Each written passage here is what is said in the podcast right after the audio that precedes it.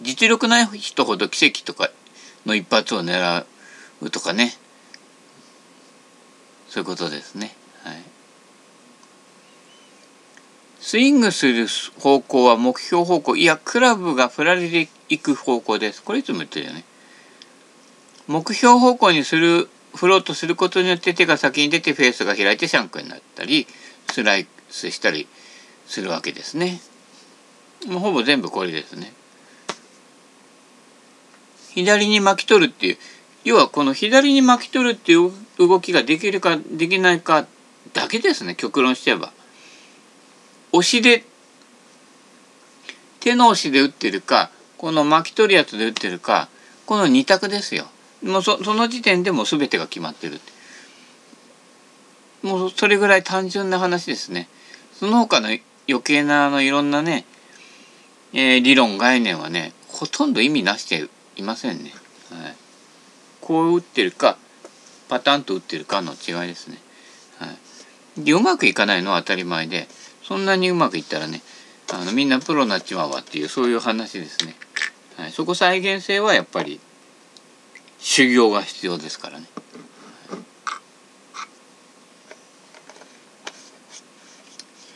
何？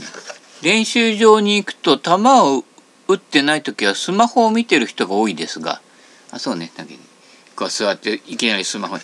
もうね人生画面見て終わっちゃうんじゃないの？もう今人類全体がそういう感じだけど、ね、画面見て終わっちゃうんです。で画面見て画面に洗脳されちゃうな中のことね。いや画面だから。いかにリアリティから離れていくかね。情報と概念だけでほとんど生きてるっていうね。それじゃあ生身じゃないからね。えー、スマホを見てる人が多いですが他の人のスイング覗かなきゃ損ですよと。はい。なんでか。反面教師が多いから。あああやっとダメなんだってさお前だよってね、えー、自分の姿ですね。あのみんな似てます。大体ね。反面教師。あれ？あれってもしかして俺？みたいな感じですね。はい。87.3%あれと思ったやつは俺です。あれ俺詐欺と言います。はい。しゃくり打ちになりやすいヘッドアップしてしまう。頭の位置ばかり注意しても無理ですよと。不安定な位置にあるのですからヘッドアップよりも左肘をアドレス時より上げないように注意してフォローを取ると結果的には頭も上がりません。要はこのベクトル打っていうから動いちゃうわけですね。ここを下向けて押さえとけばこういくのでその結果頭も保たれると。要は下から上がってきたもので揃えないと上は無理なんです上から行って下に行くと。いや本当にもう打ち方も理論も全部頭でっかち。下から上がってくるものでやると全てね、はい、そこが大事ですね、はい、アウトサイドイン悪者心理教の信者多いですよって。クラブの軌道云々じゃなくて振っていく順番が違うだけです。そうですね。軌道で考えても振る順番が同じならやはりやはり詰まったスイングになると。順番が違うからこける。こうなってこうなって要はこうやってやったらこうなっちゃうとかね。その因果関係で成り立ってるので、はい、アウトサイドインが悪いんじゃなくてインサイドに引きすぎるからここから打てないからアウトに持ってく来ないと打てないから仕方なくやってるわけですよ。だから自己矛盾なわけですよね。最初にこっちに引き込むなっていうことですね。最初にアウトからに上げとけばアウトからストレートストレートなんですよ。ストレストレートトゥーインか、うん、はい、入るからね。うん、で自分でそうならないようにしといてアウトサイドインにしないと打てないようにしてるっていうそこを見てないのでもうほんとねあの自分できっかけをそうなるきっかけを作ってるのに右肩が前に出るのが悪だってやるわけで右手が悪悪悪さをするって。それ右手しまい込んでたら振れないから振りたくてこうなるこうなるわけでヒュンと振るわけですよね。そもそも出足が間違ってるっていうところに気が付いてないというね、はい、それだけです起きてることは。自己矛盾。簡単に言えば。人生もそういうそういうこと。そうなるようにしてるのにその中で矛盾が生じてるのにうまくいかないみたいなね。でストレス溜めて八つ当たりしてるわけですね。そうじゃなくて自分の最初の流れが違うと。概念が違いねんっていうことなんですよ。え本当にシンプルなことなので。険だよ。煽り運転と煽りスイング。危険ですね。あのこっちのベクトルとこっちのベクトルでクラブの行きたい方向と体が振ってくベクトルが違うしさらにひねりとか入れてるから煽りスイングは体痛める元にもなりますね。うん。煽りうねりひねり、うん。えー、コメリ。コメリ違うな、うんえー、マッスルバックは打感が良いと勘違いしている人がいますが持ったら感覚は鈍くなるもんです。そうです。マッスルバックはマッスルバックいいねあのフィーリング最高だねっていう嘘つきですね。ヒッコリ打ったことないと。薄い方が感触いいんです。はい。ヒッコリの1センチに満たないようなソール。あれで打つと感触いいです。しかもヒッコリシャフトがいい安米にこう、なんかまるであのね、木の箸のごとくね、金の箸でね、食ってるかね、木の箸で食ってるか、そんな感じですね。はい。つまり、持ったら鈍くなるでしょ。何でもそうでしょ。厚い手袋したら、ね、何握っても敏感には感じ取れないわけですね。素手なら分かることが手袋厚いと分かんない。それと一緒でマッスルバックって意外と鈍いんですよ。持ってあるから。一枚板が感触がいいわけです。はい。その辺もなんかこうイメージとか本当に人って言葉で洗脳されちゃうっていうところが多いのでね。もうそこから洗脳されたとこから考えていくので元の言語がと概念が間違っているの。でどんどん迷子になっていくっていうそういうことですね。はい、でそれはパターで考えれば分かることです。そうですね。ガーッとあのねこんなでっかいお弁当箱みたいなやつで、えー、なんとかとか言ってねみんなこう喜んで何万もするの買ってるけどなし4万5万普通に買ってるけどね文鎮でも転がせるわけですよ。で薄い方が感触いいわけです。あのどうだっけ？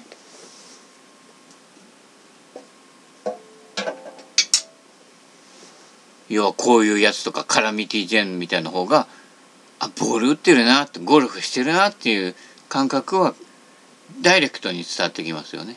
えー、そういうことですね。えー、結果至上主義で言っても結果それほど大したことないんでその感覚を生かせるゴルフで自分の感性を生かしてやる方が私なんか楽しいなって感じるんですよね。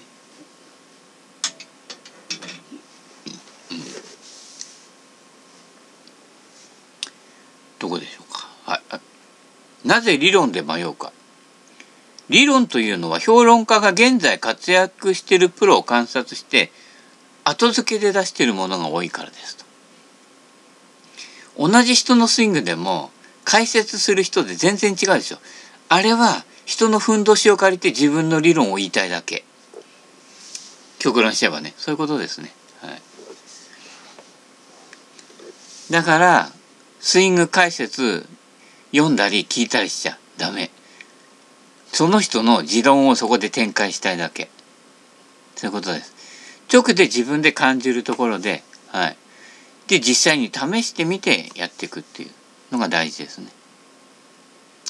だから本人の口から出ていないので脚色着色が多いわけです。それに活躍しているプロはあなたよりずっと若くてアスリートであるとねそういうことですね。もう言語化することで、えー、色がついてるわけですしその前に同世代の同世代のプロだってプロの方が圧倒的に要はすごいわけですよ。でもっとずっと若い人のやつの解説を見てあこれがこうだからこうなんだっていうのはちょっと難しいんじゃないかな。まあやるのは自由ですけどね。うん、よくシャフトのしなりで飛ばせと言いますがシャフトのしなりが飛距離につながるならドライバーは全部くにゃくにゃで良いのではと。L と X で同じ力を加えたら L の方が飛ぶ。飛ぶって書いてあるね。しなりを感じることでタイミングが良くなるので飛ぶ。要は L でもグワンといってグワンといってこのグワンに合えば飛ぶわけね。X だとグワンがないから振ったままになるわけね。だからスイングが安定してる人は X でもう十分打てるわけ。もう80代のシニアプロとかも X の方がいいって言ってんだもん。挙動がわかるから。もう自分の振りも完璧に一定してるからね。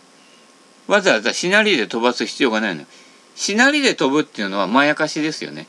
例えば L 字シャフトをこっち固定してビヨーンってやっていてパッて離してもせいぜい1ヤードぐらいしか転がらないわけですよビヨンって。このしなりだけでは。振っていく時に例えばそのこのピョンっていうのが仮に加算されててもいくらもないことですよ。でそれよりもここの挙動がぶれることの方がコントロールしづらいのでいわゆるシニアプロとかは年取ってもくにゃくにゃ使ってないですよね。はい。あのまあ言うとあれだけどボープロ軽い泡って言うけど7080の、えー、体力なくなってきたシニアプロそれほど柔らかいシャフトを使ってません残念ながらはい柔らかいのが生きてくるのはそのくにゃりのタイミングに合わせることでスイングスイングのタイミングが安定してくるっていうことの効果の方が大きいですね。で飛距離自体は変わりません。はい。L でも X でも。ただ X とか S とかは重いシャフトの仕様とかが多いので、えっ、ー、と、単純に言うと MOI が重たくなってると。L でやってるやつは MOI 自体が軽いので触れるということで、えー、飛ぶということですね。ただ L だとそのタイミングが合わないと逆逆効果で減速しながら打っちゃうみたいなタイミングになることもあるのであの飛距離の縦の要は一定のタイミングで触れない人にとっては飛距離の縦のばらつきがすごく大きくなるということが起きますね。はい、だからある程度上手になってスイング安定している人が硬いシャフトを持つっていうのはその方が安定感が増すっていうことですね。自分自身のスイングはほぼ一定のテンポでできるので、はい、そんなようなことなのです。大関。酒は大関、心意気。ね。同情するなら金をくれって言うとね、あの人生ね、金を絡めていろいろやるとね、結構信頼を失うんですよ。同情するなら酒をくれでね、酒をくれならね、お互いに気持ちよくね、もうクラブ持ってってよ好きなだけってね、なりますよ。はい。金絡めるとややこしくなるんでね。えー、気をつけてくださいね。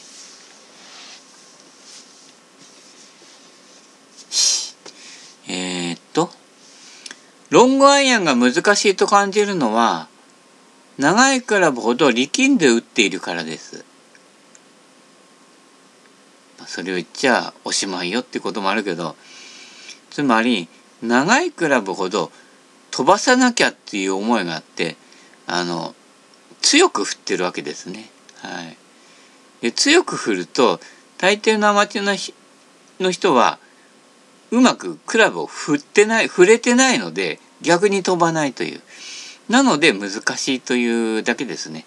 で上がらないっていうけどロングアイアンとかロフトの少ないものは元から上がらないのが取り柄なんです。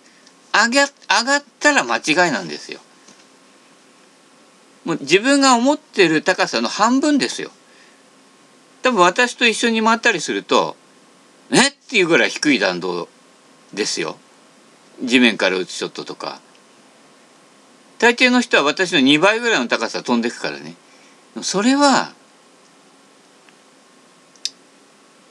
まあいいや。長いクラブほど軽く振って短いクラブほどしっかりインパクトする。逆逆逆逆なんですよ。ロフトが少ないクラブの方がもう最初から飛ぶんだから軽く振りゃいいわけですね。で短いクラブの方がしっかり構えてしっかり振らないとだいたいスコアメイクに直結してくるとこなのでガチッと振った方がいいんですよ。あの要は動くところが少ないよね。なロングアイナとかはヒュンって軽く振った方がいいわけですよ、ね、元から飛ぶクラブなので柔らかく振ると。短いクラブほどガチガチで固めていってもっていうかその方が意外と安定するというね、えー、逆逆です。はい。次。スライサーの奥は親指側に力を入れがちであるそうですね。ここをスクエアに構えといて親指に力を入れたら下に行くはずなんですよ。ところがみんな横に振る振って横に飛ばそうとすると絶対この向きになるんです力が入りやすいからね。えー、グリップの後ね親指症候群ね両方の親指のね跡がいっぱいついてんですよ。78割はもうこれですよ。視圧の心は母心になっちゃってるけどゴルフの場合はそれはいらないんですね。はい、全体で同じ力感で振る。よく小指を締めろとか言うけど特定の指に特定の力を入れることはありません。あそれをかえって意識しなくちゃいけないから複雑にしてるわけですね。ファッと握ったままでいいわけです、はい、全体でもって、はい、でこういくからスライス。スライスじゃないんですよね。押し出しです。スライスと言ってる86.3%は押し出しです。はい。その辺も用語をね使い間違えてますね。はい、その辺もやっぱりあの一般アマチュアを惑わす風評をプロゴルファーたちが流してるっていうことですね。残念なことですね。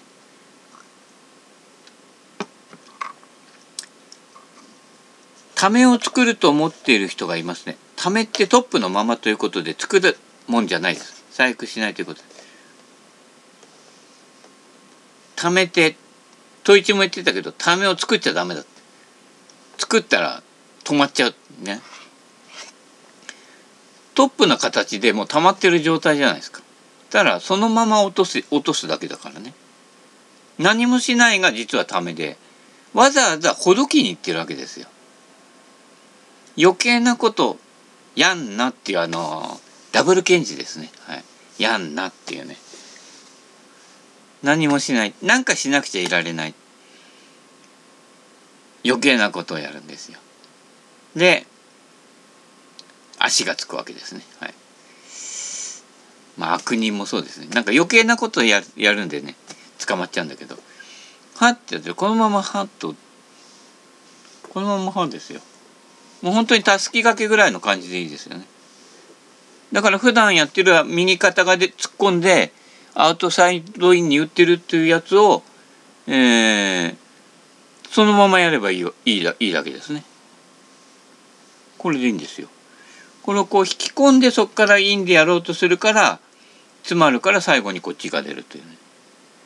もう逆逆ですね。もう手を体の前に置いておいてひょいってあげてここからポトンと落としてガッと右肩むしろ突っ込むぐらいで普通に打てます。はい。そういうことです。まず、まずその辺の概念からも洗脳されちゃってますね。えー、数打ちゃうまくなるもんでもない。ね。ダンプいっぱい打てったけど、ダンプいっぱい打つのは、えっ、ー、と、スイング練習じゃなくて、アプローチ練習です。アプローチパットですね。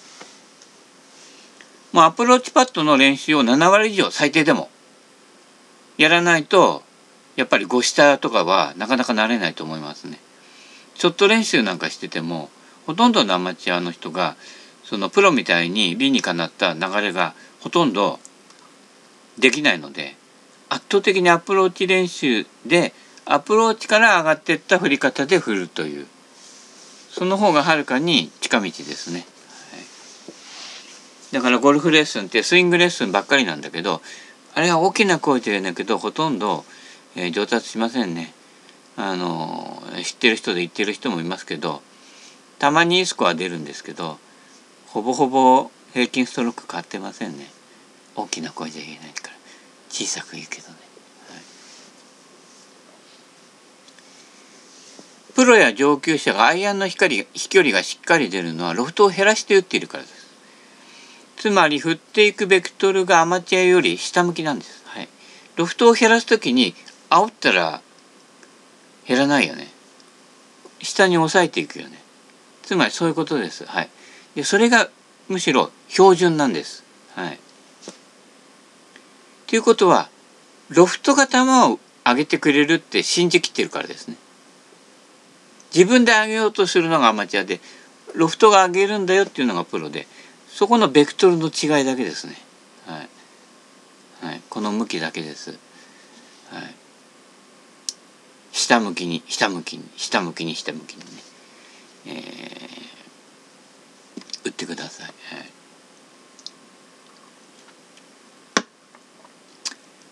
巷のレッスンって体をどう動かすかばっかりでクラブの先端を振ることを忘れてる。まあ、こういうのね佐藤誠一さんもね言って言ってましたけどね。手で打つんじゃないんだよ。クラブの先端で打つんだからねってね、えー、そっちですね。はい。それがまあねスイングの最先端ということです。体の動きやってるというのはクラブを無視してますからね。あの動きでね。あの動きです。はい。クラブヘッドが球打つんですね。スイング軌道うんぬん言ってる割には多くのゴルファーはこれからボールを打とうとするのにトップの右手の延長線上にボールがない。でも統一が言ってるように右手で上げてないからですね左手で回してるからどうしてもフラットになっちゃうんです。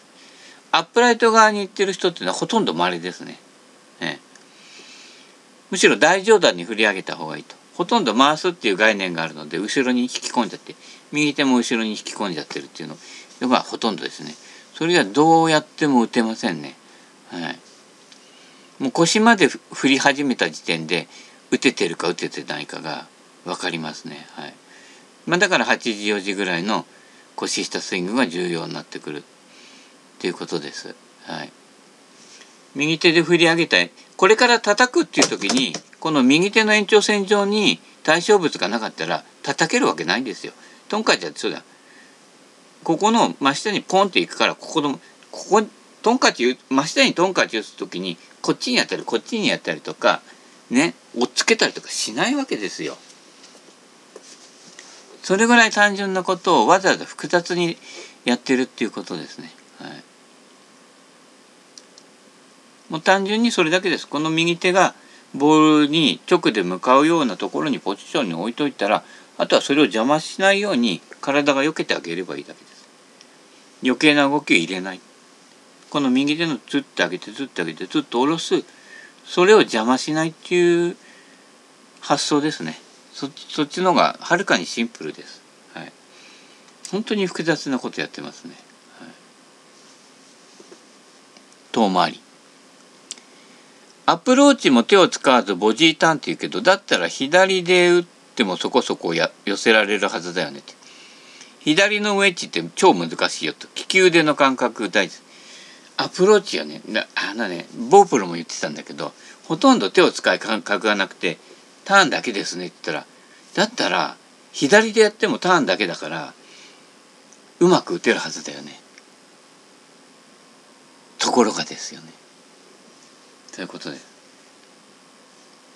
この感覚は実は使えててそれがあっ手の上のターンですね。はい。ここのクラブフェースからシャフトから来て指に来てるこの感覚を持ってるのでこのターンここを崩さないようにターンを一定にすると。ね、もしボディターンで全てがうまくいくなら左で打っても同じ飛距離の同じ方向性が出せるはずなんですよ。ところが左で打つと右で打つように同じようには全然できないですよね。もうそこが全て物語ってますよね。はい、ということでね何プロとは言えますけれどね、えー、まあいいんですけどねそういうことです。はい。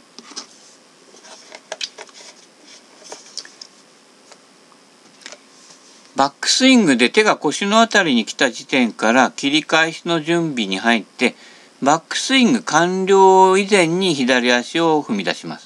これなかなか分かんないかもしれないけどもうこの辺来た時にもう打ちに行くよってなっててバックスイングが終わるまでにもうここは左に踏み始めててでストンと落とすっていう。